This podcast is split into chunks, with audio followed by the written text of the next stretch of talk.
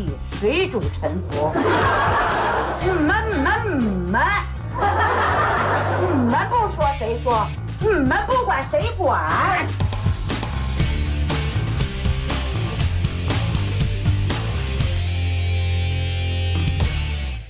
？Hello，大家好，欢迎来到能力有限电台的新期节目，我是老崔。本期节目是由北京同仁堂精致牛黄解毒片赞助播出。噔噔，哎呀，今儿跟大家聊点什么呢？前一段时间聊的都比较的这个沉重哈，所以今儿咱聊一高兴点的事儿，主要就是我的事儿，知道吧？前一段时间大家也都知道哈，呃，我去这个出去玩了一趟啊，主打一个避孕之旅。这个孕呢是，不不是生孩子那事儿啊？孕主要就是这个亚运会嘛。呃，不知道你们听过没听过那首歌，叫《杭州不欢迎你，赶快滚出去》。对，就这歌。嗯，所以咱作为一个在杭州的外地人，就得识相啊，就该干嘛干嘛去。然后我就选择出去玩了一趟，去了好些地儿，差不多走了有万八千公里的。嗯。但是这一路上啊，反正挺着急。先说说几个事儿哈。第一个呢，我第一站先去的苏州，但其实像苏州这种地方，我之前去过很多次啊。但是这次主要是沿太湖走，两个目的。第一个呢是看看太湖的这个湖光山色哈。第二个目的呢，是因为我在那边订了一个旅行旅行箱，就是车载的那个搭在车上面的那种旅行箱，哎。三百公里 大老远跑那儿去，把这个旅行箱取回来，然后给它安上。为什么要订一个旅行箱呢？其实不是我个人的东西太多，我这种常出门的人，其实东西特别少，就一个那个书包就够了。就经常出门，我就发现，其实你必要的东西没有多少。女生跟男生单说哈，女生的各各种油，对吧？我都闹不清楚什么油，各种油。啊，那我是属于不抹油，所以我这些我就不需要，主要就带我们家猫那东西。哎呦，要了亲命了！他们说这个，呃，养小孩啊，出趟门特费劲，咱咱也没这经验呀，咱不知道啊。那后来就养着这猫，哎呦，出趟门我可算知道了，呃，一点都没夸张。我跟您大家说说哈，我们家这个祖宗出门。呃，首先这个猫砂得带着，这猫粮得带着，猫砂盆得带着，这祖宗喝水的带着，吃饭的带着，然后专门还得给他洗澡的沐浴液，我自个儿都没有单门的哈，得给他拿一个单门的沐浴液。他一小垫儿睡觉的那个垫儿带着，垫儿上面还一毯子带着，这就八样了。还有呢，那个他那小衣服啊。您您刚才听这声，就是我们这自动投食器又放凉了啊！你看又过来了，就衣服也得拿着啊。然后还有呢，就是它有一个书包，就专门的那种猫包，哎，这也得拿着。还有猫链儿，反正这就十一样东西啊。如果各位能听到的话，哈，我们家猫现在在我旁边吃饭呢，这这就差不多得有半拉后备箱那么多吧，嗯。麻烦是麻烦，但我们家那猫也挺可人疼的，就尤其在这个旅途的过程中哈，一直陪伴着我。我记着最开始的时候，我刚去杭州是去年的九月三十号，就十一的头一天，我夜里去的，就就大概八九点钟吧，吃了在北京的最后一顿卤煮，然后 开着车接着接着我们家猫，带着所有东西就一路上走。本来就觉得可能会很累啊，呃，因为确实嘛，你开一宿夜车，而且注意力的很集中，在高速上面，你你一定会很累的。希望它能跟我做个伴儿，然后平常跟我玩玩什么之类的。结果我们家那猫呢，就特懂事儿，到车上一点也不闹，直接就睡了，趴垫子上就睡了。我给它捣鼓起来吧，还跟我不高兴。后来呢，我说怕它冷嘛，我还给它开那个座椅加热，开开。大概开了有二十分钟吧，他觉得太热了，结果人家自个儿跑后座坐去了，哎呦给我烦坏了，所以这一路就大眼瞪小眼的这么着 开过来了。嗯，但是他还真的挺有贡献的。为什么这么说呢？您知道去年九月三十号，其实这个疫情还没结束。你知道我进杭州的时候，他一看你北京的车，这眼睛都亮了，都直了。我这可可可逮着他了哈，可赶上这一波了。好，门口有八十个警察，恨不得等着你，然后从高速上就给你截下来了。截下来之后，我说这个 冤有头债有主，你得干嘛呀？打算？你说这下车？我说哎好，下车。你那个 这码那码你都看一遍，什么色儿的？我说我红绿色盲，你手里瞧一眼。一看说嘿，跟我调坎儿还挺贫啊，上那边小棚子去。我说得上小棚子去。我往那儿一看呢，好家伙，棚子里面这十来口子人都跟那儿排着队呢。咱也不知道干嘛呀，去那块儿进去向你领一表，这表上好把你八辈祖宗的信息都给你填上了，你姓什么，你叫什么，你多大了啊？你你结婚没结婚啊？你户口本所在地是什么地儿啊？我哦还写你从哪儿来到哪儿去，你经过什么地方，你在哪服务区落脚的，你上没上厕所呀？填完信息之后呢，让你看一眼那码儿，让您再做一核酸，做完之后你这码对了呀，然后你还做一核酸。人家说你你要去哪儿啊？我说我到杭州，我可不是要去杭州吗？哦，杭州什么地儿啊？反正给你登记一特细的啊，登完记，拿着那表啊，叭给你盖一张，就是那种就跟那屠宰场那章似的，叭，优良种猪 就盖一张，嘚。我觉得可能就差不多能走了吧，拿着表挺高兴的。刚出去要上车，警察叔叔，嗯，嗯，给你比一手势，我说干嘛呀？他说：“你要拿这表啊，去下一个服务区。”我说：“怎么还有下一个服务区？”他给我一指啊，大概二百米外还有一小棚子。我说：“这什么意思呀？”他说：“复查。”得嘞，你开着车就去了。你二百米嘛，半分钟就开到了，嘚儿开到那儿。然后呢，这你不用下车，小棚子里面那个工作人员过来，他那儿也不怎么回事，他有一表，你这儿呢也有一表，他拿他那表跟你这表要对一下啊。然后要都核实了，你可能才能走。对，心里还挺忐忑，就是这种感觉特别不好。然后这个人呢，他从我的右手边，也就是说我的副驾驶的这边走过来，就走路就摇头尾巴晃的那种啊，手里拿着这个你的生死文书啊，嗯，因为人家权力大，人家能决定你能去哪儿不能去哪儿，拿着就过来了，就大概一米七左右的个头吧，拿着这个。啪，晃悠晃悠的过来了，当当当，然后一敲窗户，我们家这猫呢，正跟这座这儿趴着呢，我呢就把这窗户摇下来了。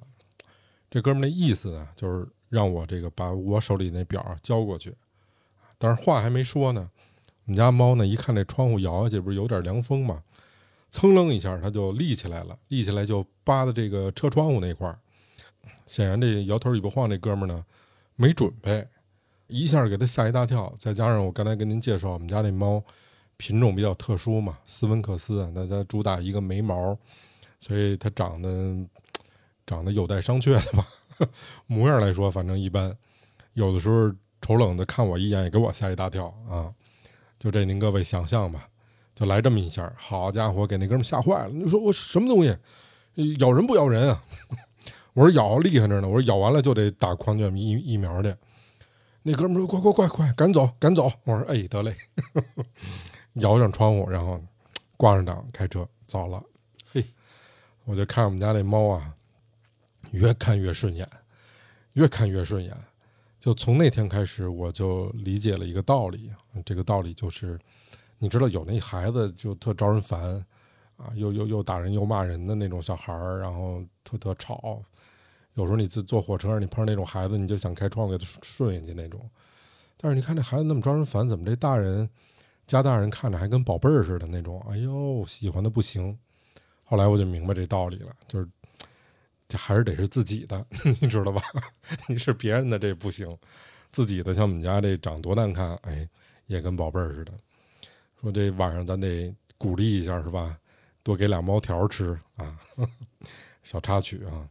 所以您就想想，这一出门一趟，无论是您旅行还是说从 A 地到 B 地转移，啊，确实这个让你着急上火的事儿挺多的，嗯，因为好些事儿你自己做不了主，因为老车嘛，它多多少少有点小毛病。之前这个空调啊出了点问题，有时候老不凉。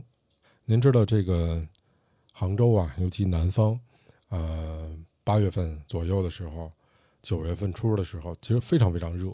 我前段时间准备出去旅行去，差不多都得在三十七八度左右，平均温度三十七八度，而且南方它这个湿气又很大嘛，我老觉得我跟那个肉包子似的，就一直活在笼屉里，天天只要一出门就被蒸，呃，反正一出门就一身汗。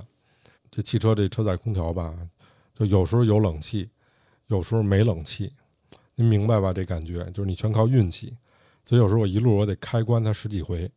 能赶上，反正就这么凑合着吧。嗯，它导致有两个特别大的问题。一个问题呢，是因为啊，你走在特别热的地方，你需要空调嘛？这个咱们不必说。但是你忍忍也就过去了，对吧？我不行，我开窗户呗。啊，那那不然怎么？那不然怎么办呢？这个还能解决，那无非就是你热点的问题。可是还有一个特别要命，你知道南方很多地方，尤其沿海城市，比如说我这次到福建。啊，包括温州这些地方，我去的时候正好赶上当地有这种台风，就台风季。我不知道是不是台风季啊，反正就一个台风接着另外一台风啊，巨讨厌。你你感感觉第一个过去了啊，就说的特邪乎什么的，多少级风下多的雨，你觉得特邪乎。可是呢，一天就过了，然后你说好，我终于可以往那儿开了，然后马上第二天告诉你下一个台风来了，二十四小时之后登陆。就特别崩溃，所以我这一路其实也在躲台风，就各种躲台风，穿插躲台风啊。这个后面再跟大家讲。我再说那个第二个问题，就是你知道，当湿度特别大的地方，它玻璃会起雾。那你知道起雾，它必须要开那个空调的那个除雾的那个开关，它才能喷那个冷气嘛，让你的前挡风玻璃不会有雾。所以当你的那个空调不不灵的时候，你那个车玻璃上面这个雾是除不了的，所以所以还是挺着急的。我不知道各位这个上火是什么反应哈，反正我是我是属于那种比较易上火的体质。有的人上火可能长痘啊，有的人上火可能这个便秘啊等等的。当然引起上火的原因有很多啊，就是着急啊，这种肯定会引起上火。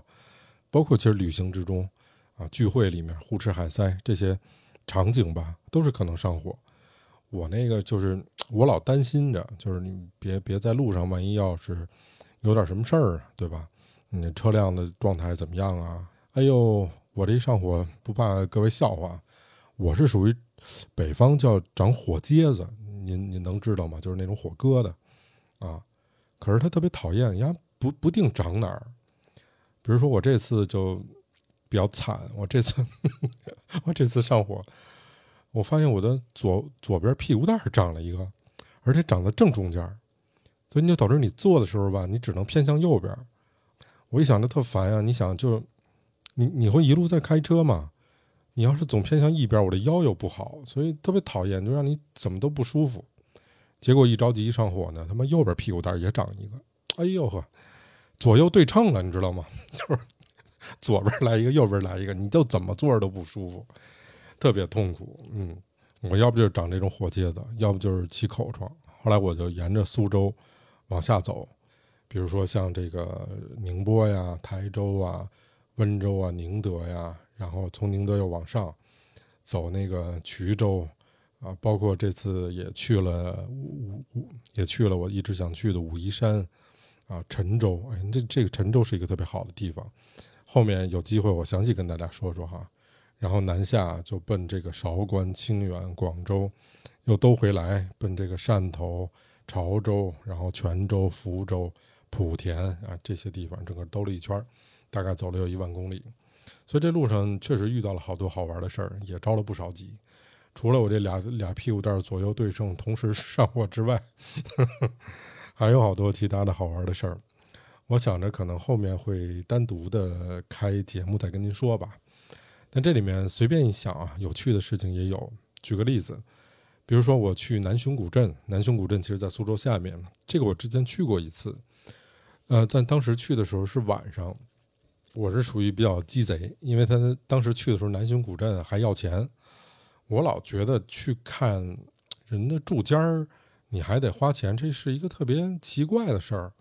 就我们家住这儿，然后你上我们家的院里看一眼，你得花钱，这这太奇怪了，我不能接受。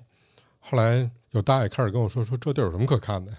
就当地人啊说，我说您可能看习惯了，我说我们还是想去看看的。然后那大爷说，那你八点以后去，八点以后就就是没人收费了，收费都下班了。我说得，所以我第一次去的时候是晚上八点以后啊，确实门口也没人了，随便进啊，但是是夜景看的，而且其实那天还下雨，下了不小的雨。那这次去呢就白天，呃，而且人很多，呃，路上很热嘛。我记得当时在南浔那边也得有三十七八度这么一个温度，它就导致一个问题，就是我没法把猫搁车里，所以之前一直就能带着它就带着它。但我们家那猫吧又各色，它呢不爱在那猫包里待着，它也不害怕，就自个儿老愿意出去瞎溜达去，特讨厌，在猫包里待不住。所以就导致我在南浔古镇遛猫这事儿啊，也确实引起了围观，呃，各种这个大姑娘小媳妇儿们纷纷要求跟他合影，以及啊，有人说：“哎呦，这是猫还是狗啊？”什么之类的，各种小孩儿跟那儿犯欠，然后我就 吓唬他们，然后以及被各种围观。所以那天我还发了一个朋友圈，我说我干脆咱出一上联儿啊，上联的名字叫“崔大爷南巡遛猫引围观”，我说。同志们，请对下联儿。我记得当时有几个特精彩的下联儿哈，体现了我们听众朋友的才气哈。上联哈，崔大爷南巡遛猫引围观。下联是张小姐北平喂猪等您来。酷小猫 City Walk 求关注啊。胡大妈北向寻狗遭堵截。苏小子北海钓鱼好自在。谦儿大爷北京马场被拆迁。胡雕盘 A 市炒股被套牢。喵星人水乡扮猪耍得欢，最后一横批叫白小姐上海加班无人管，反正就是各种各样的，我随便念了几条啊，反正特别有意思。但是这上火，反正一路上还挺折磨我的，确实这要了小奴家的亲命了这事儿。有时候我就想，这个到底是什么意思？上火，反正万物都可以归结于上火哈，吃不对付了，什么这可能你吃麦当劳也可能上火。喝牛奶也能上火啊，炒股也能上火，反正就是各种上火。也有说这个水土不服的，哎，其实这个可以咱们展开说说。咱们可以从这个科学的角度跟大家来聊一聊啊。除了我这要了小奴家亲命这左左右左右对称的屁股大包之外，还有就是啊牙龈出血啊鼻子出血啊口腔黏膜出血啊等等的，这个也是作为。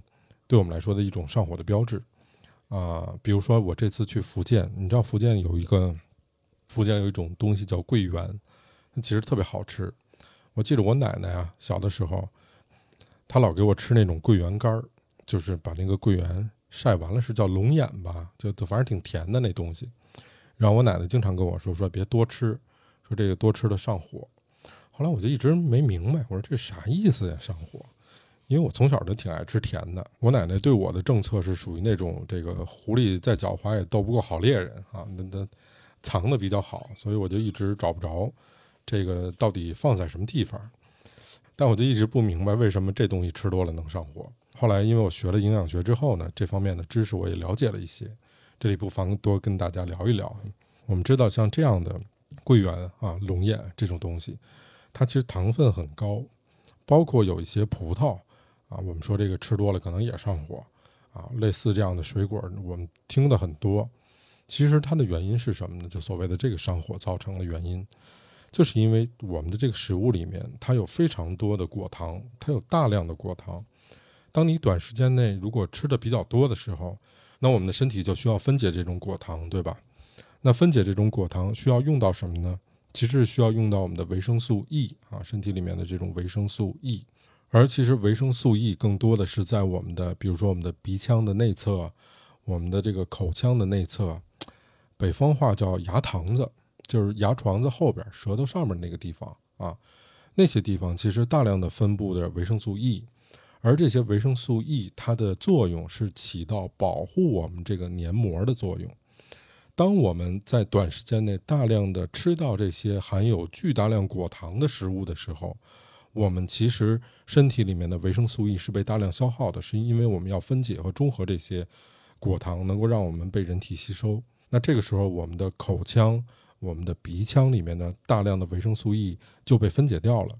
同时，我们这两个地方其实它的皮肤是最薄的，那么这里面的毛细血管也特别多，那也就解释了为什么在短时间内我们吃到这样的水果的时候，我们容易呃牙龈出血，我们容易鼻腔出血，它其实原因在这儿啊，这个可能就是我们所谓的上火啊，是这样的一个道理。那其实我们也都知道，有旅行过程中嘛，你在外地，你人在异乡，你经常会吃一些好吃的。啊，或者说你没吃过的东西，各位都知道哈，就咱们这个人体的消化道里面有很多的细菌，好几百种，它们的种类和分配的占比，每一个人都不一样。那么这些菌群的来源主要就有两个，第一个呢，就是咱们刚刚出生的时候，我们会吞下母亲产道里面的这些酸性的溶液，而这些溶液是带有菌群的。另一个呢，就是你后天吃的食物。在消化道里面形成这样的一个环境，适于哪些微生物生长，哎，你就有哪些微生物。所以，你母亲传给你孩子的微生物，其实也是由你姥姥传给你妈的。你能理解这意思吧？也就是说，这个就是所谓的一方水土养一方人嘛。比如在北方，你爱吃炸酱面，那大概率你这肠道的微生物也挺喜欢吃的。反正你们哥俩，你吃完了，你们哥俩一块儿舒坦着啊。你爱吃，他也爱吃。这是一个习惯问题，所以让习惯这样的饮食结构的人，比如说我这次去潮州，啊，我一个朋友他东北人啊，他是娶了一个潮州的姑娘，所以俩人就结婚在潮州生活。那这个潮州姑娘他们的父母就是这这这家老家儿啊，也也去东北嘛。去东北的时候，你知道潮汕那边吃的它比较清淡，同时它有很多的蔬菜。但东北这边吃饭呢，就全全是肉。你像我这种爱吃肉的人，我这么爱吃肉的人，我到东北我有时候就受不了。我的反应就是，除了这种上火之外，就老觉得牙床子有点软。说在那边啊，实在吃的有点不适应。说找他爷们儿说，你能不能给我叫俩素菜啊？那服务员，你给烧一茄子。就在东北说，烧一茄子就是这就是素菜。因为它没有绿叶菜，您知道吧？所以这说明一什么问题呢？就就是一个饮食结构的问题。你比如说，你习惯一个啊潮州的爱吃这个啊绿叶菜的人去西藏啊，你吃点这半生不熟的羊肉，就着酥油茶啊，就算你多喜欢吃肉，您这肠道的菌群也也不乐意了，也受不了。所以你吃下的东西对他们可能不是有营养的物质。所以它就在你肚子里面挨饿死亡，你明白这个意思吧？那么你主要的菌群数量减少，也会让你从前被压制的非主力的菌群进行繁殖。所以你到外地几天，如果这种饮饮食差异很大的话，最明显的感受就是你身体的不舒服，比如说上火呀，比如说闹肚子呀等等。但是如果这个过程比较久，比如说我说这个我潮州这朋友啊，他去东北。如果跟那儿一住住个三四个月啊，四五个月这样的时间比较久，你确实吃不习惯，你也确实可能会上火，可能会拉肚子。但是过了几个月之后，你就没事儿了。为什么呢？其实就是因为你肠道的菌群已经换过来了，它更适合东北这样的食物。但是问题是，如果你再回到 潮州的时候，你可能一样还会再经历一番你你之前在东北经历过的。惨痛的经历，对吧？你非常有可能拉肚子，把你的屁股都擦肿了，这也是有可能的，对。因为它的菌群还要再换回来，所以如果按照这个经验，有的家庭他特别讲究，尤其是家里面父母是医生的，他根本就不让孩子在外面吃零食，也不让他在外面的饭馆吃饭，就吃家里自己做的，因为家里自己做的比较干净和卫生嘛。可是他的问题是。你比如说，这个孩子他总会长大的。他如果上学了，或者说出门旅旅行啊等等，他不在家里，那我觉得自己做饭吃的概率可能也不大。这个孩子如果一直在家里吃饭，哪怕他不出门不去外地，他可能就去到他的小学、中学，他去吃不同的东西，他也可能会闹肚子。这可能是另外一种啊所谓的水土不服的表现。我是属于那种肠道特别敏感的人啊。稍微有点不干净，或者说有一些这个我不适应的啊，我就肠道就会有反应。这个有时候你知道会让人猝不及防，你知道 很尴尬的，所以我非常注意。所以我我这方面还还好啊，就非常非常怕的就是肠道菌群的这种失调，因为一旦失调了，这是一个特别麻烦的事儿。一旦失调了，你就很有可能习惯性的这种腹泻啊，尤其是你去一个新的地方，如果你出现这种长期的腹泻的话。那你可能还得服用这种抗生素啊等等，但是现在比较好的一个地方，就是因为各地的饮食它比较融合嘛，它不再像啊，就是五百公里之外是一个口味，五百公里之内是另外一个口味啊。你比如说现在的川菜呀、东北菜呀，你到哪都能吃得着，所以这种水土不服的情况没有以前那么严重了。所以如果您像我一样哈，就属于这种肠道比较敏感。吃点什么比较刺激的就跑厕所，啊，那你大概率就别吃那么刺激的东西。对，比如说您去成都，上来来一个红油火锅，那你可能就惨死了，对吧？所以一般我如果去外地出差或者办正事儿的情况下，我一定，我之前跟好多朋友都说，我只吃麦当劳、肯德基这样的东西。当然也被人家笑话，说你这忒没口福了。其实不是这样的。就是因为我得保证 这趟我得完整的先把事儿办了啊，就避免这个一系列不必要的麻烦，所以我会选择用这种方式。所以你知道的那些所谓的可能会上火的东西，它未必是引起你身体反应的一种因素吧？它有更多的其他的解释。举个例子啊，比如我们都说啊，吃辣椒肯定会上火，对吧？其实辣椒是因为它是一种刺激性的食物。啊，辣椒里面它有辣椒素，这个辣椒素就会刺激到你的黏膜，所谓的这个黏膜上的受体嘛，然后刺激你的神经，产生这种灼烧的感觉。其实实际上它没有高温，对吧？这我们都知道，就跟我们吃薄荷糖，我们觉得很凉，但是并不存在低温，这个道理是一样的。原因就是有些化学的元素骗了我们的这个小脑瓜，而且这种灼烧感特别强烈。灼烧感这么强烈，我们就分泌一些能够缓解疼痛的东西吧。啥东西能够缓解疼痛呢？多巴胺可以，所以让你去吃辣的时候，就附带的有一些比较刺激的、愉悦的感觉。